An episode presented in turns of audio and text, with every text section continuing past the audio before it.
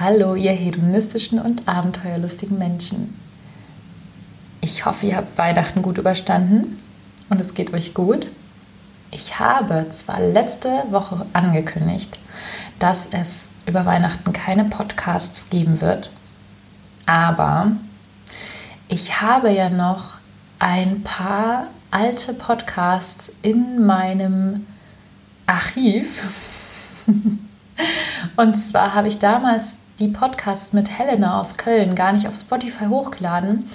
Und das will ich jetzt unbedingt nachholen. Und die Podcasts sind auch so cool.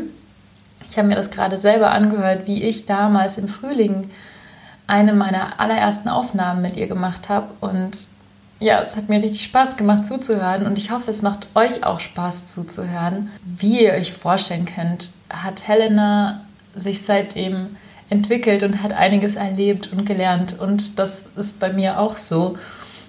Und es ist aber trotzdem schön zu sehen, was, was wir so vor einem halben Jahr erzählt haben.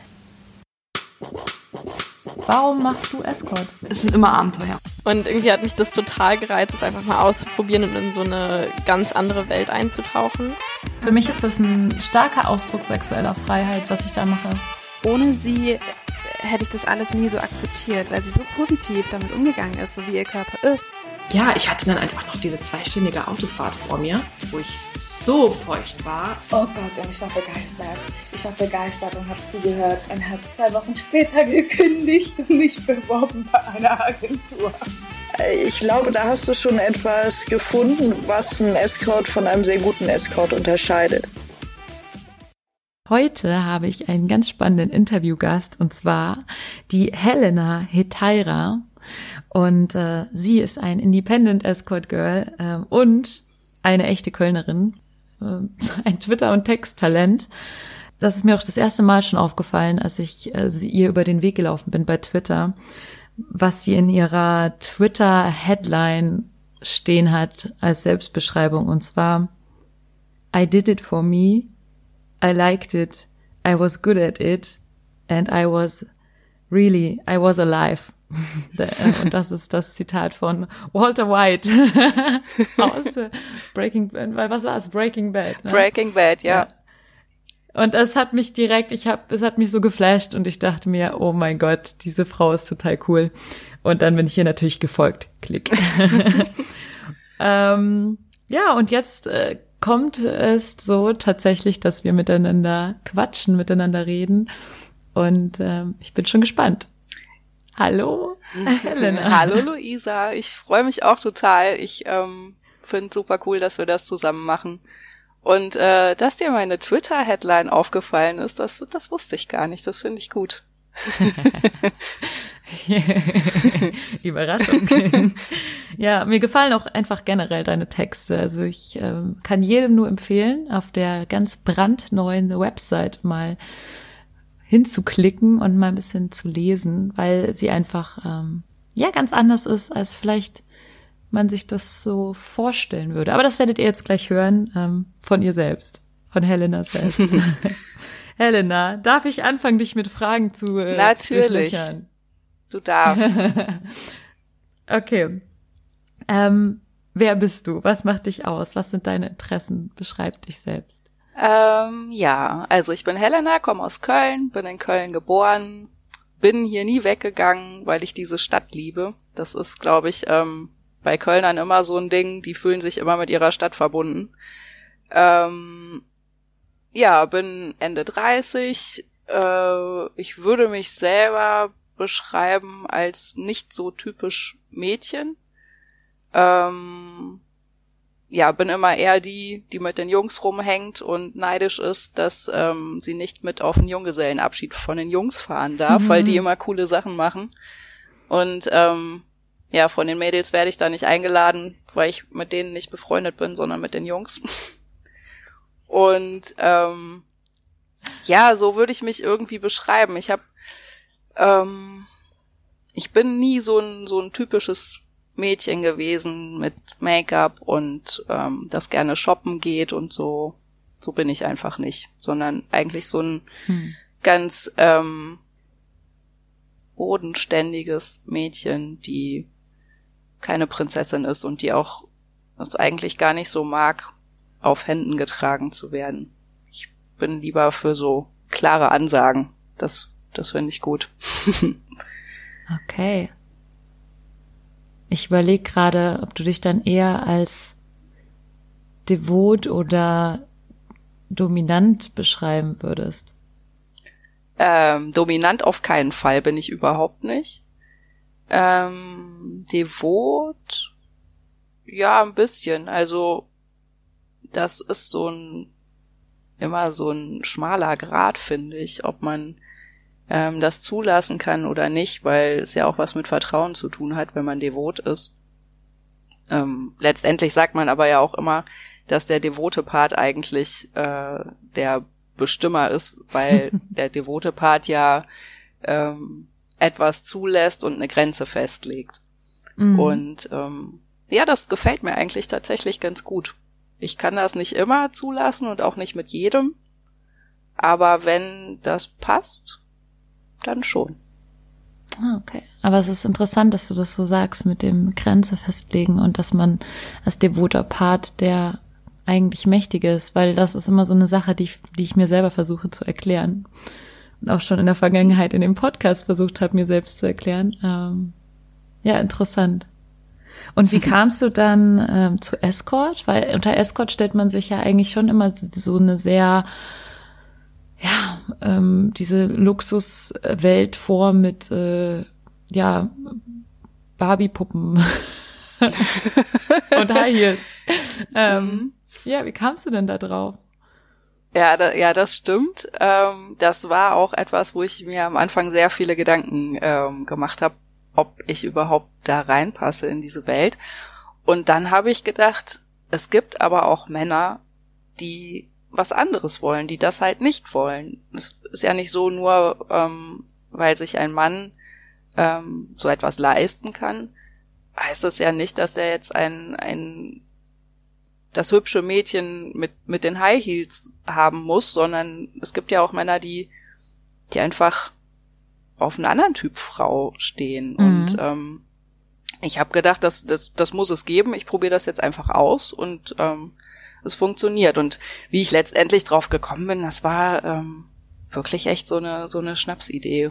Weil ich eigentlich sexuell schon immer super aufgeschlossen war. Ähm, ich habe mich schon immer gerne ausprobiert, ähm, hab ja hab tausend Sachen gemacht, bin auf Swinger-Partys gegangen, hab Sex mit mehreren Leuten gehabt und und und.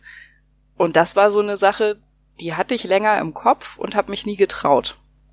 Und dann habe mhm. ich es einfach gemacht und dann hat es funktioniert und jetzt kann ich es mir nicht mehr anders vorstellen.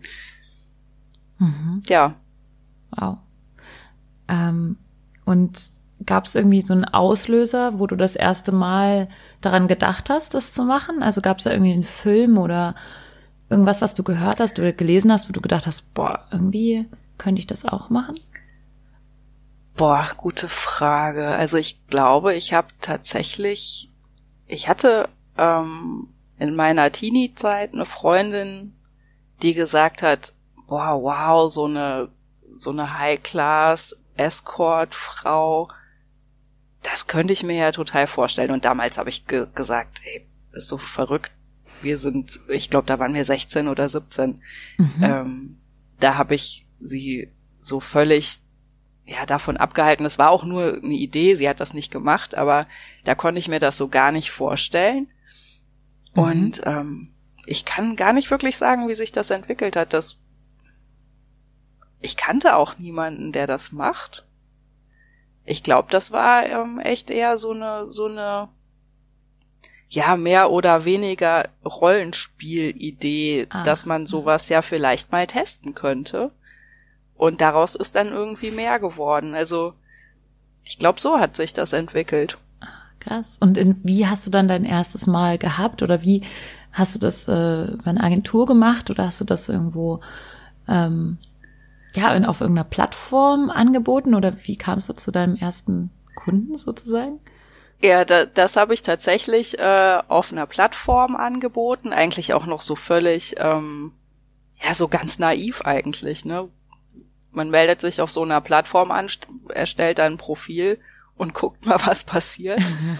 und, und dann kamen da ähm, echt total viele Anfragen.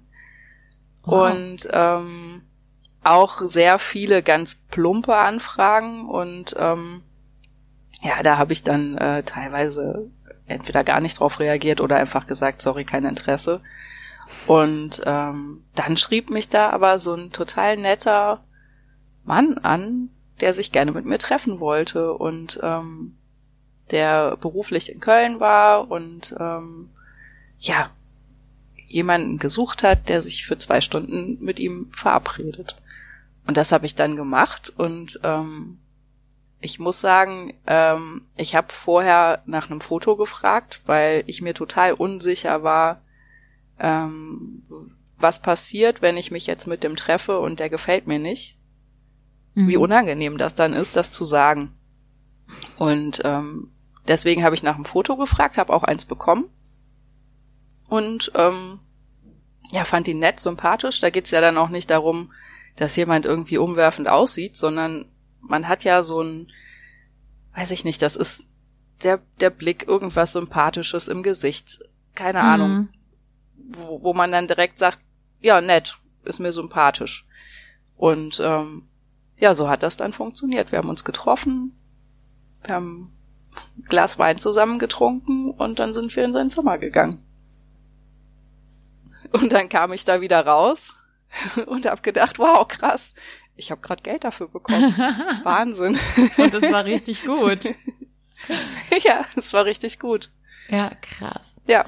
Und hast du seitdem mhm. ähm, festgestellt, also was, was viele festgestellt haben, dass es einfach eigentlich auch gar nicht so drauf ankommt, also dass man sich kein Foto schicken lassen muss eigentlich und äh, dass es, dass es darauf gar nicht so ankommt? Oder ist es schon so, dass du dir auch gerne vorher doch ein Foto schicken lässt und dich da so drauf einstimmst? Ähm, das ja, ähm, find, also grundsätzlich finde ich das schon schöner, weil also es muss gar nicht unbedingt das ganze Gesicht irgendwie sichtbar sein. Ich habe ja, ich habe bei, bei meinen Fotos sieht man mein Gesicht auch nicht richtig. Da ist halt ein Balken ähm, vor. Das das wäre für mich auch in Ordnung, aber irgendwie so, ein, so einen ganz kleinen Eindruck zu bekommen, fände ich schon schön. Das kommt aber auch ein bisschen drauf an, ob ich mich mit jemandem innerhalb, innerhalb von Köln treffe oder ob jemand möchte, dass ich, ähm, weiß ich nicht, wenn es nur nach Düsseldorf, das ist jetzt auch nicht weit, aber wenn es nur nach Düsseldorf ist, weil es für mich auch, es ist ja auch mit Aufwand verbunden und mhm. nein, es kommt nicht auf das Optische an, ähm, aber ich möchte irgendwie ein Gefühl dafür haben, weil es mir total wichtig ist, dass ich authentisch bin, weil ich das, ich weiß ich nicht, einfach zu sagen, okay, ich krieg ja Geld dafür, ähm, deswegen ist mir das alles völlig egal. Da, damit, das könnte ich mit mir selbst nicht vereinbaren. Ich möchte, dass es authentisch ist und dass es für beide ein schönes Erlebnis ist. Ja. Und ähm, ja, deswegen wäre das schön. Es gibt natürlich auch Männer, die sagen, ähm, nee, sorry, aber ich schick dir kein Bild. Ähm, mir ist wichtig, dass das alles total diskret ist. Das kann ich auch verstehen. Mhm. Dann ist das halt so. Und dann triffst du dich auch trotzdem, außer du ja. hast irgendwie ein schlechtes Bauchgefühl, oder? Genau, außer ich habe ein schlechtes Bauchgefühl. Also hattest du schon mal den Fall, dass du ein Date abgebrochen hast, weil dir das, weil da irgendwas nicht gepasst hat, sei es jetzt optisch oder sei es von der von der Chemie generell nicht? Ähm, ja, das hatte ich schon mal. Mhm. Ähm, mit dem Mann hatte ich vorher telefoniert und der war auch, das war in Köln, der war auch in Köln im Hotel und ähm, wir haben uns getroffen auf einen Spaziergang und da habe ich festgestellt, dass die Wellenlänge so gar nicht passt. Wir hatten vorher telefoniert, das war auch alles ähm, sehr nett. Aber der ist dann, als wir uns gesehen haben, super aufdringlich gewesen und ähm, hat mich nach, weiß ich nicht, nach fünf Minuten sprach er davon, äh, mit, dass ich mit ihm nach London fahre über mehrere Tage und ähm, das, das war mir zu viel. Das mhm. äh, weiß ich nicht. Der war sehr, sehr aufdringlich und ähm, ja, sprach davon, wir könnten uns ja jetzt ganz oft treffen und ähm, ich hatte das Gefühl, eigentlich sucht er eine Freundin und nicht eine Escort-Dame.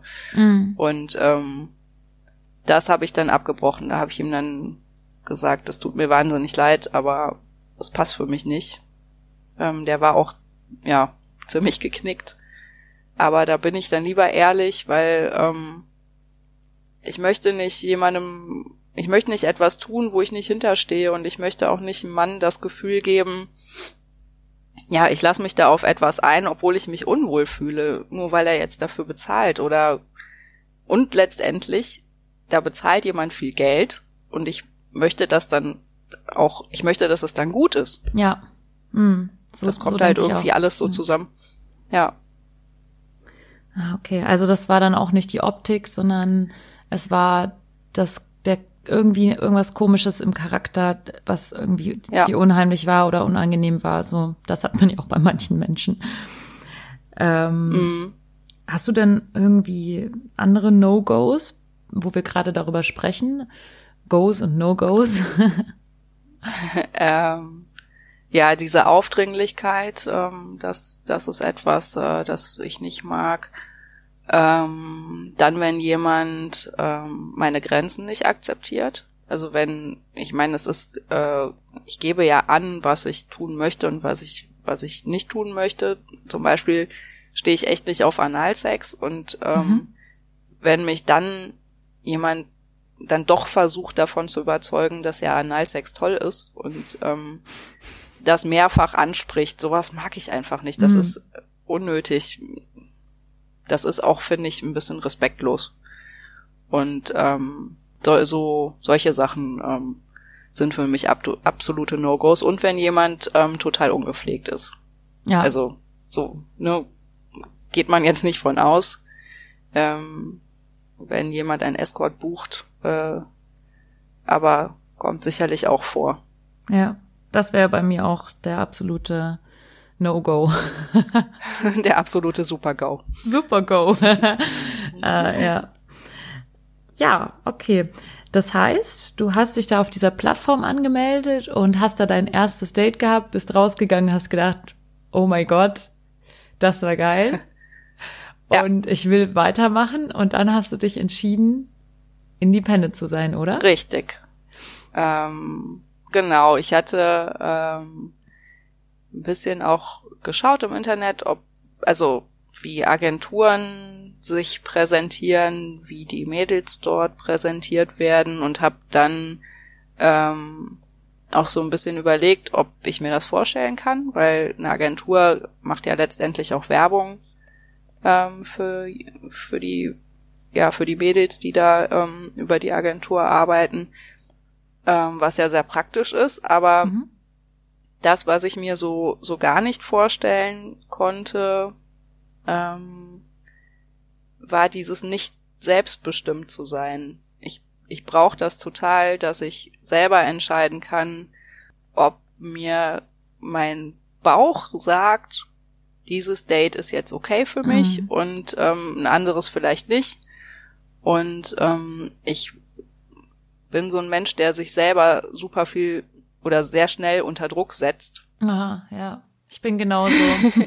Ja, du hast in, in unserem Gespräch vorher ja auch gesagt, für dich wäre eine Agentur nix. Ich weiß nicht, ich glaube, das ist einfach so ein Gefühl, was man hat, dass man einfach unabhängig sein will.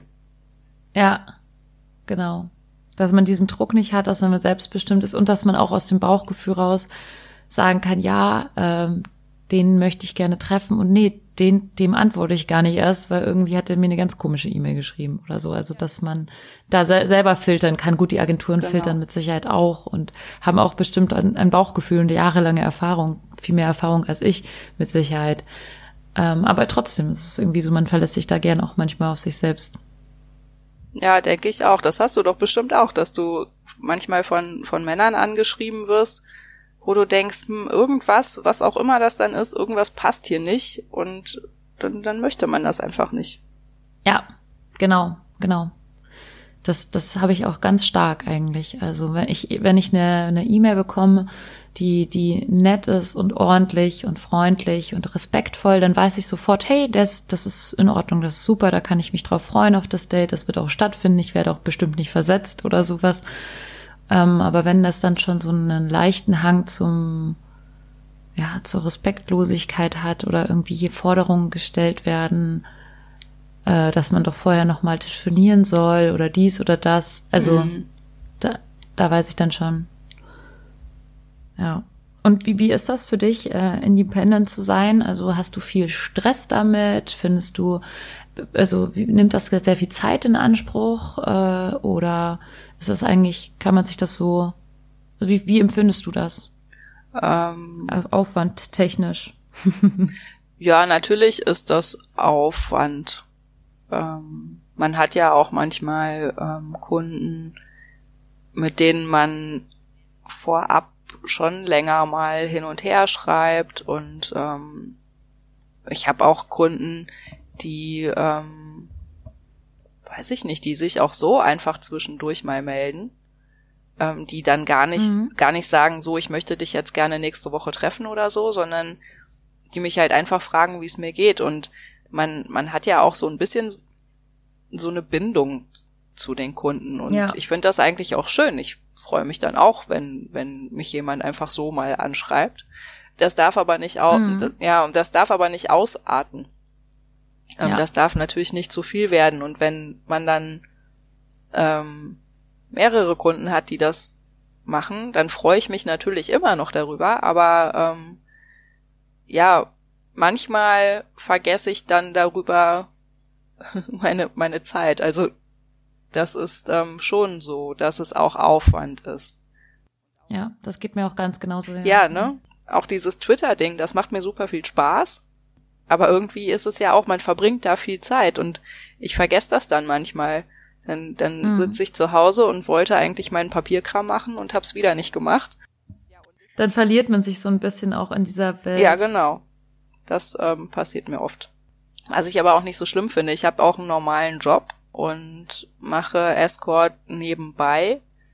Und das ist dann manchmal bisschen stressig, weil mein normaler Job auch ähm, oft mit Stress verbunden ist und ähm, manchmal hat man dann gar keinen Kopf mehr für was anderes und äh, ich glaube, das ist wichtig, dass man da so eine Balance findet, auch mal zu sagen, nein, das reicht jetzt einfach für heute.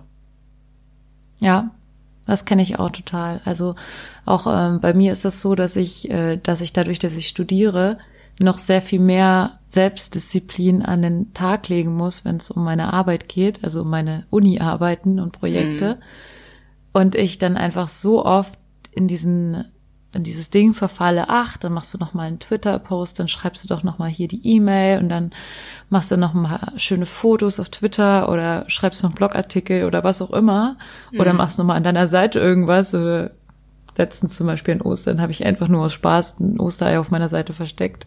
ähm, Witzig, das ist ja. einfach so, ich meine, gut, das hat auch ein bisschen was mit, äh, mit meiner Uni dann zu tun, weil es ein bisschen was mit Design zu tun hat oder mit Kunst. Mhm. Aber ähm, ja, so oder so äh, muss man da echt sich so disziplinieren, da nicht rein zu rein zu rutschen in so ein, wie nennt man das?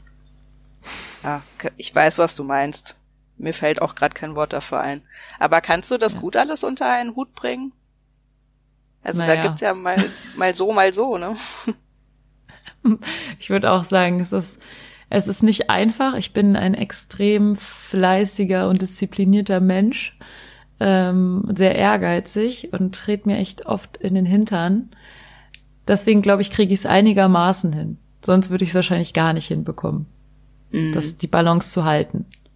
Weil es einfach auch ganz schnell kippen kann in die Richtung, dass du sagst, ach komm, ich konzentriere mich jetzt, ich lege meinen Fokus mehr auf, auf meinen Nebenjob Job und äh, mhm. plötzlich, ja, also das, das will ich einfach auf keinen Fall, dass das jemals passiert, weil ich möchte, dass mein Nebenjob immer noch ein, ein Spaßfaktor hat, mhm. und ein, ein äh, Ding ist, was ich machen kann, aber nicht machen muss. Und äh, ja. ich möchte immer, immer, immer meinen Fokus darauf haben, dass ich in meinem Leben grundsätzlich einen anderen Job habe, den ich einfach auch mache, bis ich in Rente gehe und mhm. auf, auf den ich meinen Fokus einfach legen möchte. Das andere ist einfach nur sexuelle, also das Ausleben meiner sexuellen Fantasien und mein, mein, mein Spaß. Und ja, mhm. da so das Gleichgewicht zu halten. Ne?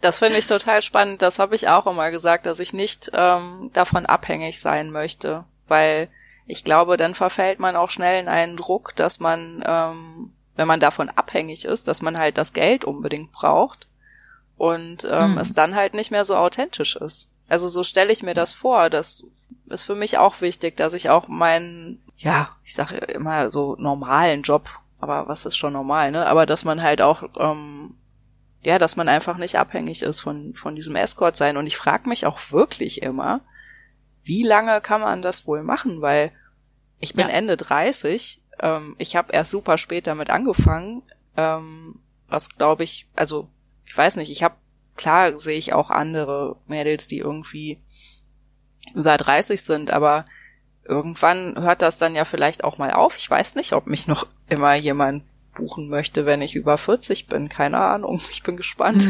ich bin auch gespannt. Also ich glaube auch, dass es, dass es da ganz viel Nachfrage gibt äh, für über 40. Also das habe ich jetzt jedenfalls schon ein paar Mal gehört, ähm, dass es da auch eben, wie du sagst, es gibt für, für jeden für jeden Nachfrager gibt es auch ein Angebot und, und es mm. gibt mhm. auch Nachfrage, weil die Frauen über 40, glaube ich, also so, so wie ich es jetzt gehört habe, auch einfach in ihrer Sexualität noch ganz, ganz viel erfahrener sind und auch viel lockerer mm. sind. Und ähm, ja, ich habe sogar schon mal gelesen, ähm, dass Frauen zwischen 40 und 50 den besten Sex ihres Lebens haben. Also. Ja, auch äh, gut. Die, äh, aber ich würde mich darauf eben nicht verlassen. Ich will mich darauf nicht nee, verlassen, genau. dass ich jetzt sage, ich mache diesen Job jetzt mindestens noch so und so viele Jahre. Und ähm, ich glaube, wenn man dann erstmal abhängig geworden ist von dem Einkommen, was man dadurch generieren könnte und kann, ähm, mhm. ja, dann, dann ist man, ist man verloren. So in dem Moment. Ja, das stimmt. Ja, sehe ich auch so. Du bist ja Mitglied im ähm, Bund, äh, Berufsverband erotische und sexuelle Dienstleistungen.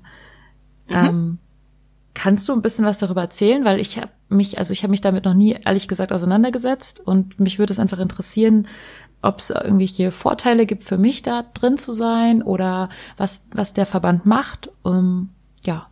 Ähm, was ich super wichtig finde, ähm, ist, dass ähm, der BESD sehr viel Öffentlichkeitsarbeit macht für ähm, unsere Berufsgruppe. Und das betrifft ja nicht nur ähm, Escort, das betrifft ja auch ähm, Laufhäuser, das betrifft Frauen, die auf der Straße wirklich arbeiten, das ähm, betrifft äh, Dominas, das betrifft ja ähm, ja irgendwie alle von uns, dass wir die Möglichkeit haben, ähm, legal äh, Sexwork zu machen. Und ähm, der, ähm, der Berufsverband, der macht ganz viel Öffentlichkeitsarbeit oder ähm, spricht auch mit, mit Politikern, wenn dann die Politiker denn mal mit uns sprechen wollen und nicht nur über uns. Und ähm, es gibt so viele Prostitutionsgegner, die einfach Prostitution verbieten wollen oder ähm, es gibt dieses Sexkaufverbot, wo dann ähm, der Mann bestraft wird, wenn er, wenn er diese Dienstleistung kauft. Und mhm. ich finde ganz wichtig, dass man, ja, dass man dagegen angeht, weil wir letztendlich sind, natürlich gibt es ähm, Zwangsprostituierte, aber letztendlich gibt es auch ganz, ganz viele Frauen, die und auch Männer, die das komplett selbstbestimmt machen mhm. und ähm, denen man den Beruf quasi wegnimmt, wenn man, wenn man das verbietet. Und da leistet äh, der Berufsverband eine sehr, wie ich finde, sehr wertvolle Arbeit. Und ähm, gleichzeitig ist er aber auch Anlaufstelle. Ich bin vor einer Weile mal bei einem Stammtisch gewesen in Köln. Mhm. Ähm, den gibt's noch nicht lange. Der, ähm, ich weiß gar nicht, wie oft er jetzt stattgefunden hat. Ich glaube drei oder vier Mal. Und bei einem Mal bin ich dabei gewesen und ähm, fand das super interessant, einfach auch mal ähm, ja andere Menschen kennenzulernen, die mit dieser Arbeit zu tun haben. Und da war auch eine Sozialarbeiterin dabei, an die man sich wenden kann, wenn man irgendein Problem hat. Äh, mhm. Auch eine super nette Frau. Ähm, es war einfach total interessant, diese, diese Menschen dort kennenzulernen. Die, die eine Frau, die in ihrem Wohnwagen arbeitet, die andere, die Tantra-Massage macht, dann eine Domina, das, das, das ist total spannend hm. weil es auch auf ja. so, aus so so unterschiedlichen Bereichen war. Ich habe ansonsten halt nur mit dir spreche ich jetzt. Ich habe auch ähm, Kontakt zu anderen Escorts.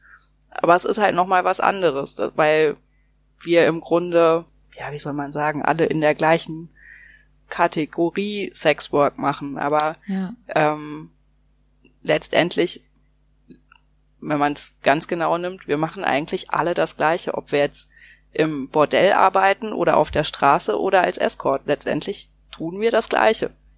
Ja, man kann sich das halt nur nicht so vorstellen, dass irgendwie jemand auf der Straße arbeitet und das halt genießt oder das gut findet. So, man kann es sich einfach auf genauso wenig wahrscheinlich, wie sich jemand vorstellen kann, Escort zu sein, mhm. äh, kann man sich das vielleicht nicht vorstellen und dann verurteilt, verurteilt man das direkt und sagt, okay, also die muss ja irgendwie unter Zwang oder unter Druck gesetzt sein, sonst würde die das ja niemals machen, weil ich würde das ja niemals machen.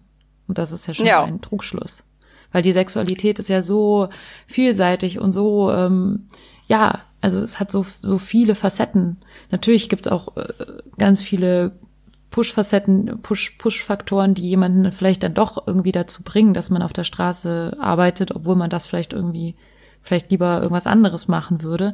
Aber mhm. ähm, ich glaube auch, dass, dass da eben ganz viel Stigmatisierung dabei ist, die dazu führt, dass dann Diskussionen über Verbot und irgendwelche Modelle aufkommen. Ja, denke ich auch. Und ich glaube, ähm, selbst wenn, selbst wenn man eine Zwangsprostituierte nimmt, dann braucht die eine Anlaufstelle, an die sie sich wenden kann und dann muss man ihr Hilfe anbieten und ähm, ihr nicht einfach verbieten, diesen Job weiterzumachen weil mhm. ähm, das, das, das hilft ihr ja nicht, einfach nur ein Verbot auszusprechen. Man, man ja. muss ja ähm, Räume schaffen, wo, wo ihr dann geholfen werden kann.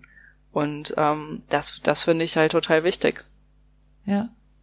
Das heißt dann also auch statt eines Verbotes wäre es einfach sinnvoller, vielleicht auch die Sozialarbeiter aufzustocken, vielleicht mehr Anlaufstellen zu schaffen, wo, wo Frauen hingehen können in einem Fall. Ähm, und das würde Absolut. wahrscheinlich in dem Sinne mehr helfen, als dann das Ganze zu verbieten und dann wieder den Fall zu haben, dass man in irgendwelchen dunklen Ecken oder so dann heimlich weitermacht, weil im Endeffekt wird das halt Richtig. einfach weiter passieren, oder? Also es ist ja jetzt ja. auch, ähm, ich habe mir so eine Dokumentation angeguckt über die jetzige Zeit, dass das mhm. jetzt teilweise für für die für die niedrigsten Beträge irgendwelche Frauen sich in irgendwelchen dunklen Ecken rumdrücken, so. Ja. Ähm, und das ist das geht ja auch, also das, das geht mir richtig ans Herz, sowas. Das finde ich auch richtig schlimm, dass es einfach, ähm, ja, dass es so, so passiert. Ja, definitiv. Und ähm, dass jemand mal eine gewaltsame Erfahrung macht, das kann uns ja, es passiert ja nicht nur auf der Straße, das, das kann uns ja genauso passieren. Letztendlich treffen wir uns auch mit fremden Männern.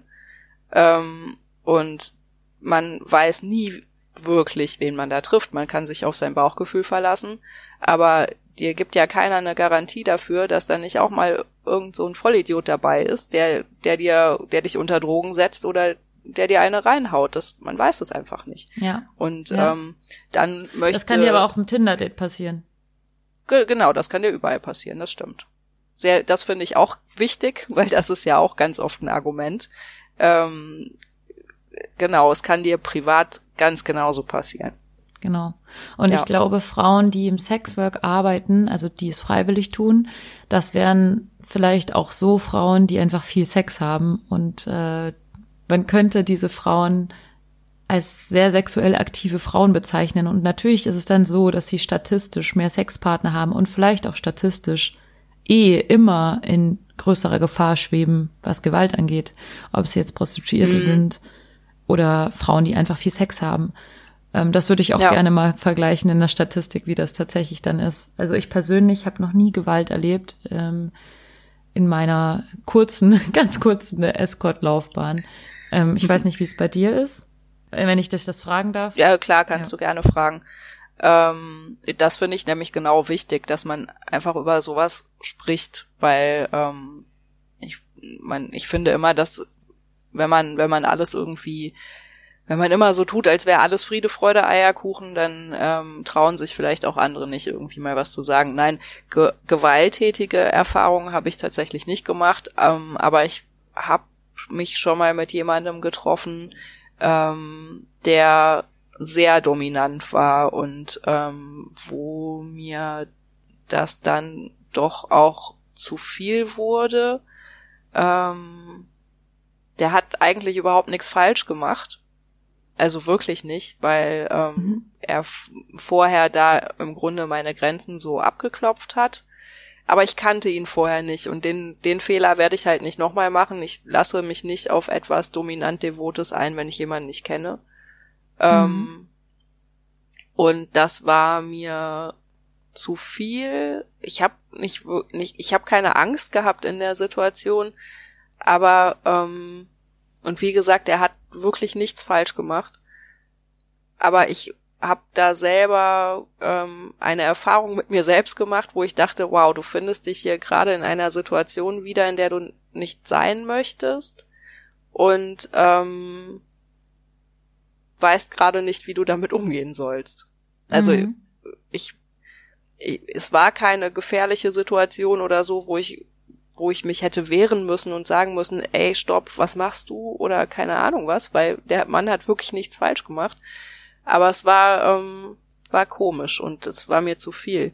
Und ich hatte eine Situation mit einem Kunden, der mich ähm, sehr häufig äh, treffen wollte. Und ich habe noch gedacht, so, wow, cool. Äh, ich habe jetzt hier quasi ein alle zwei Wochen ähm, freitags ein Date. Mhm. Super. Mhm.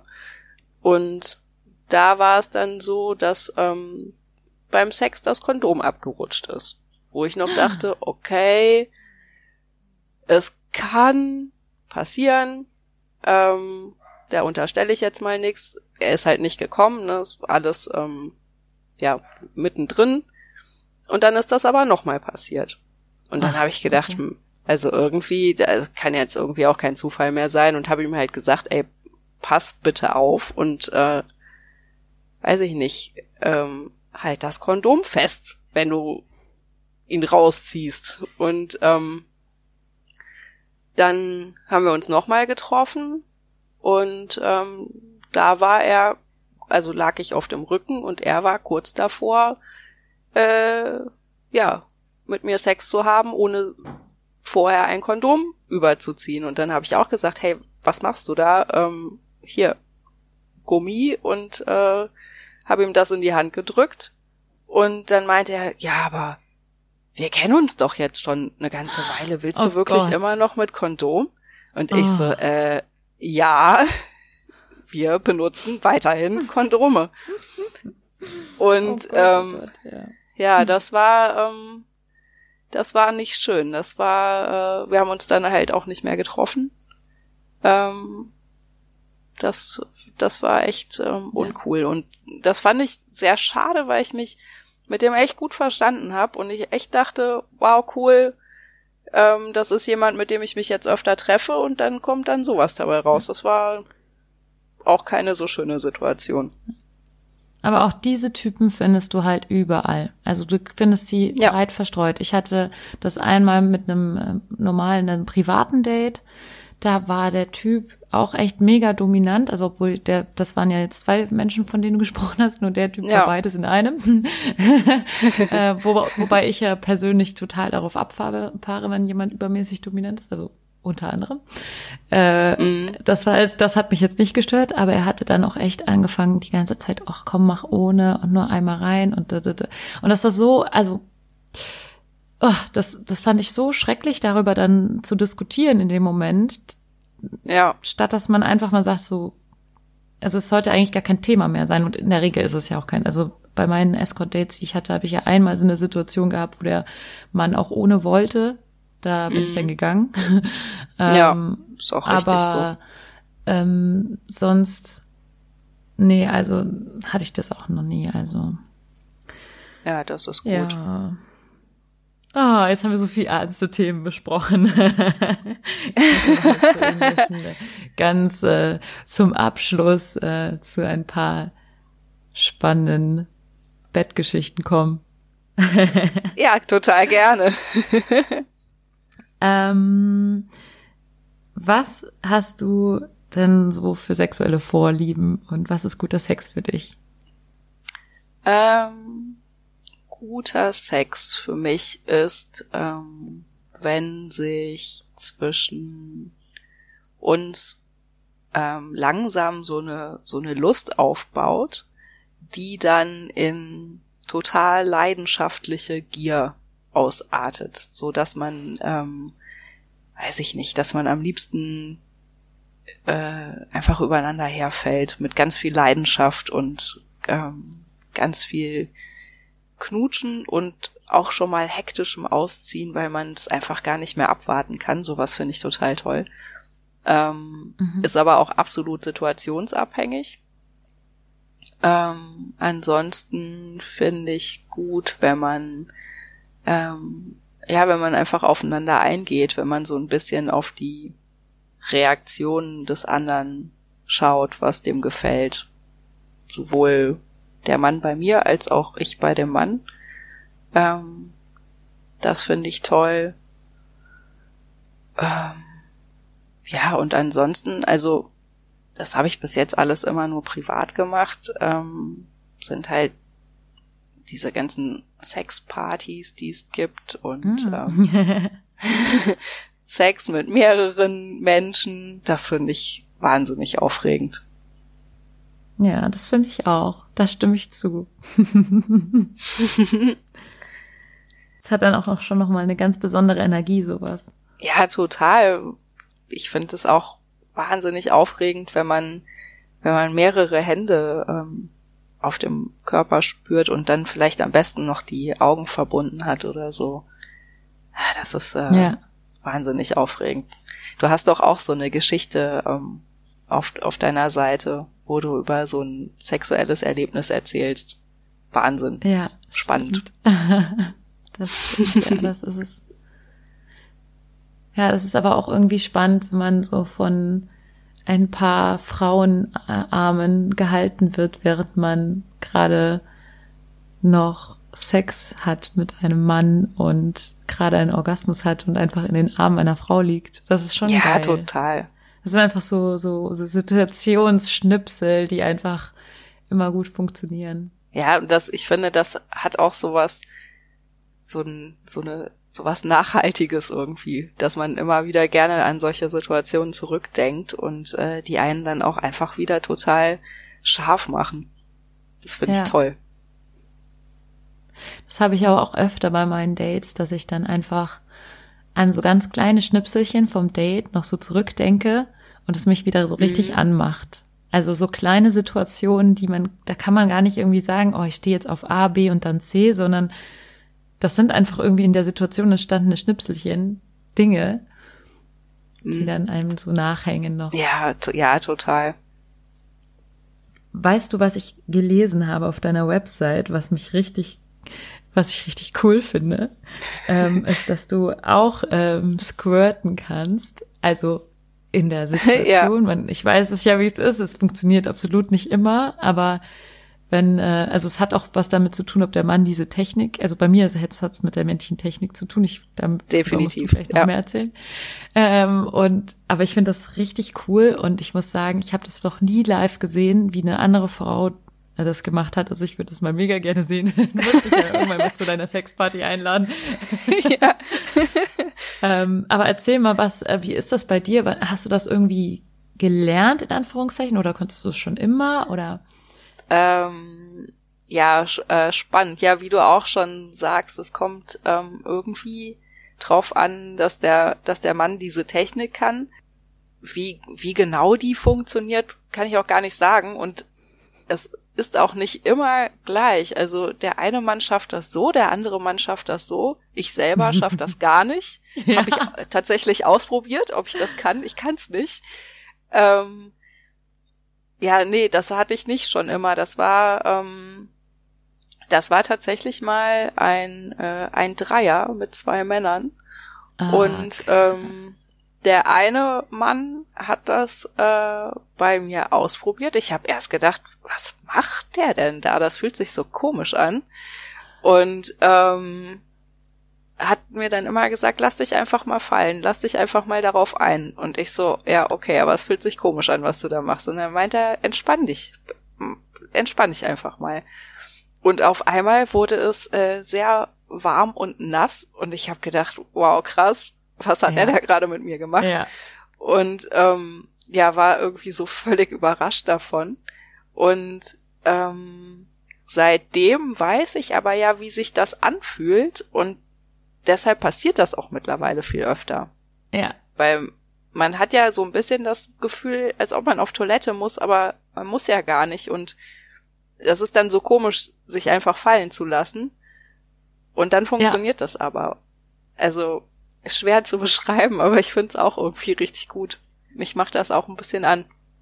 Aber mir geht's genauso, wie du es beschrieben hast. Also mir geht es äh, da echt gen absolut genauso. Also das ist auch eben, wie du sagst, schwer zu beschreiben, aber irgendwie ist es genau das, was du gesagt hast, hat es auf den Punkt gebracht. Ja, das äh, ich, ich macht auch irgendwie, ich finde es auch, es macht mich schon an, wenn Ja. ähm, wenn das passiert. Und ja, einen Kunden habe ich, der schafft das immer, auch Ja. super schnell. Also das äh, funktioniert dann immer. Und ähm, ja, es ist irgendwie gut. Ich mag das. Das kenne ich auch.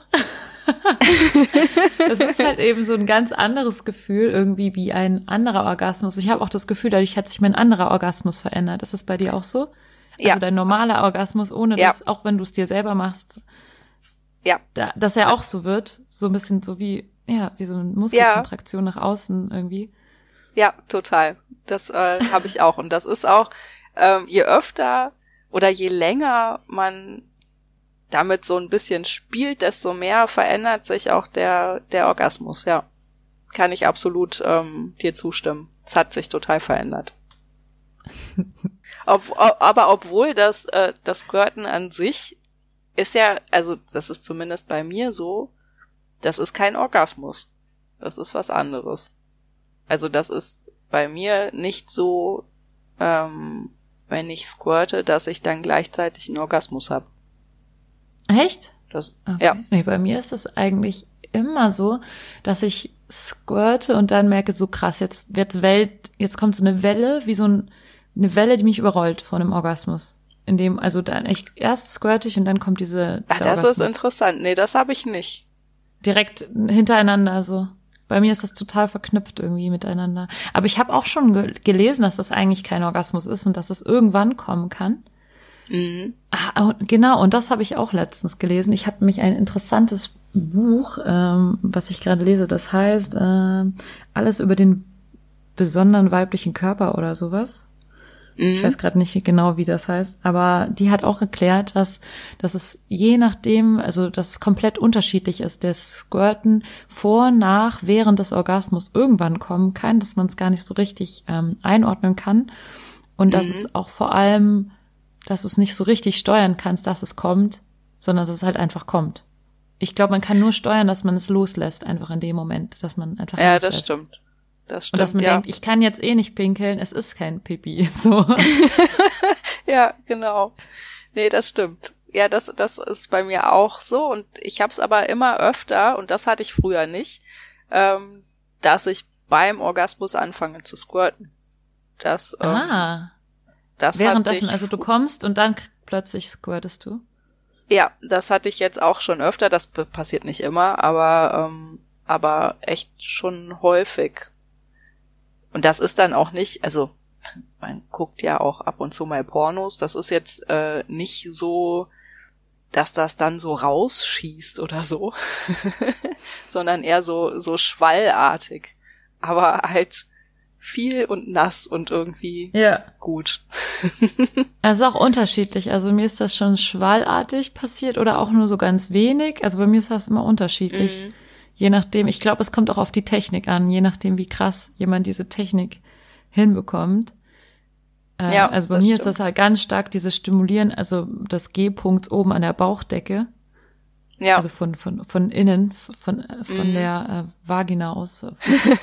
Jetzt kommt wieder meine Schwäche von Dirty Talk zu. zu, zu wenn, ich, wenn ich so medizinisch halte, geht's eigentlich noch.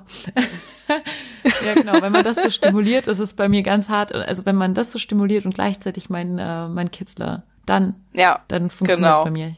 Ist es bei dir auch so, dass du beides brauchst? Von unten die Stimulation und von oben? Ähm, wenn ich dabei einen Orgasmus habe, ja, dann brauche ich auch die Stimulation. auch am Kitzler, aber ich kann das, also das Squirten kann ich auch, wenn man nur meinen G-Punkt stimuliert. Ah, und dann hast du aber nicht zwangsläufig unbedingt einen Orgasmus dabei. Genau, genau, das ah, ist das. Ah, okay. Ach, das ist auch interessant. Vielleicht liegt das auch daran, ich kann vaginal nicht kommen. Ah, Ich ja, ja gut, es gibt ja ganz viele Frauen, also beziehungsweise Ja. ist ja eigentlich nur normal, dass man vaginal nicht kommt, eigentlich sozusagen. Ja, finde ich auch. Ich höre immer davon, dass es auch Frauen gibt, die nur durch vaginale Penetration kommen können. Ich kann mir das überhaupt nicht vorstellen, wie das geht. Aber das gibt Okay. es. Es Hm. gibt bestimmt ganz viel, ja. Also ich, ich also in, in diesem Buch, das ich gerade lese, erklärt diese Frauenärztin auch, dass vielleicht äh, nur 20 Prozent der Frauen vaginal wirklich kommen können. Und Mhm. das, ähm, das tatsächlich interessant, das kommt, ähm, das hängt noch mit Sigmund Freud zusammen, der irgendwann mal gesagt hat, echte Frauen kommen nur vaginal und über den Kitzler kommen nur kleine Mädchen. Und das ist ein Okay. kindisches, das ist ein kindisches Kommen, also das wäre sozusagen ein kindischer Orgasmus und kindlich. Und das wäre für eine echte Frau nicht mehr angemessen, nicht mehr normal und das sollen sie gefälligst lassen. Aha, Sigmund Freud, okay. So, und dann kam das so ein bisschen, dieses Ding, ja, danke, li danke, lieber Sigmund Freud, dieses Ding, dass man dachte, ähm, oh, ich bin keine richtig, ich bin nicht richtig, irgendwas stimmt nicht mit mir, wenn ich nur bei der vaginalen Penetration nicht komme. So, das ist also völlig normal, dass man, wenn man den Kitzler währenddessen stimuliert, dass man noch viel größere Chancen hat, einen Orgasmus zu bekommen am Ende des Tages.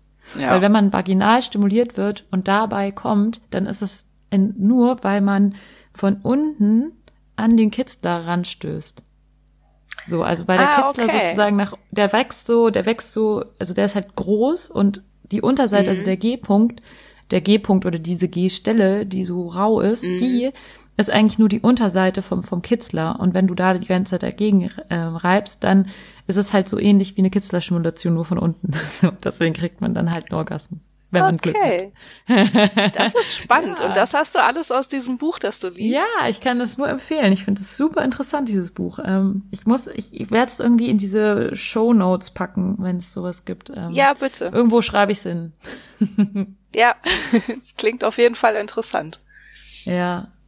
Also, ähm, wir reden jetzt schon eine ganz geraume Weile und ich habe noch so viele Fragen an dich. Deswegen würde ich auch sagen, lass uns das zweiteilen und hier einen Cut machen. Ähm, und ich würde sagen, ähm, an all die Zuhörer, die uns so fleißig bis hierhin zugehört haben, vielen Dank fürs Zuhören. Wir haben uns sehr gefreut, dass ihr da wart. Ja, vielen Dank. Und äh, ja, bleibt gespannt, denn äh, in der nächsten Woche kommt dann Teil zwei für euch. Also habt noch einen schönen Tag. Tschüss. Tschüss. Hallo ihr Lieben. Ich hoffe, ihr konntet so ein bisschen die Nostalgie dieses Gespräches genießen aus den ganz frühen Anfangszeiten. Und ja, ich wollte euch eigentlich einfach nur noch mal ein, ein paar schöne Weihnachtsfeiertage wünschen und hoffe, ihr habt das Fest gestern gut überstanden oder wann auch immer ihr den Podcast hört. Und dann wollte ich mich nochmal riesig doll bedanken im Namen von uns allen eigentlich, wie viele Spenden für unser Duo Charity Date Aktion Weihnachtsspecial ähm, zusammengekommen ist. Also unglaubliche über 10.000 Euro sind dabei zusammengekommen für die Ärzte ohne Grenzen und den Tierlebenshof und den BESD zusammen. Also wirklich ganz unglaublich. Riesigen Dank. Und wir freuen uns schon, dieses Ergebnis mit dem Gewinner dann feiern zu können. Und dann wollte ich noch eine kleine Ankündigung machen. Und zwar bin ich seit kurzem auf OnlyFans zu finden. Ich dachte, ich probiere es einfach mal aus, so als Lockdown-Weihnachtsprojekt. Und es macht mir riesigen Spaß. Ich poste da jeden Tag neue kleine Bilder oder Videos und ich habe sogar meinen ersten richtigen Porno gedreht. Ich bin mal ganz gespannt. Ich habe ihn noch nicht geschnitten und sowas. Mal sehen, was dabei rauskommt. Also, wenn ihr mich abonnieren wollt, dann findet ihr den Link unten. Und ich würde mich total freuen, euch da wiederzufinden. Und wünsche euch jetzt einfach noch eine schöne, besinnliche Zeit und bis nächste Woche. Ich sende Küsse aus Berlin. Eure Lenia.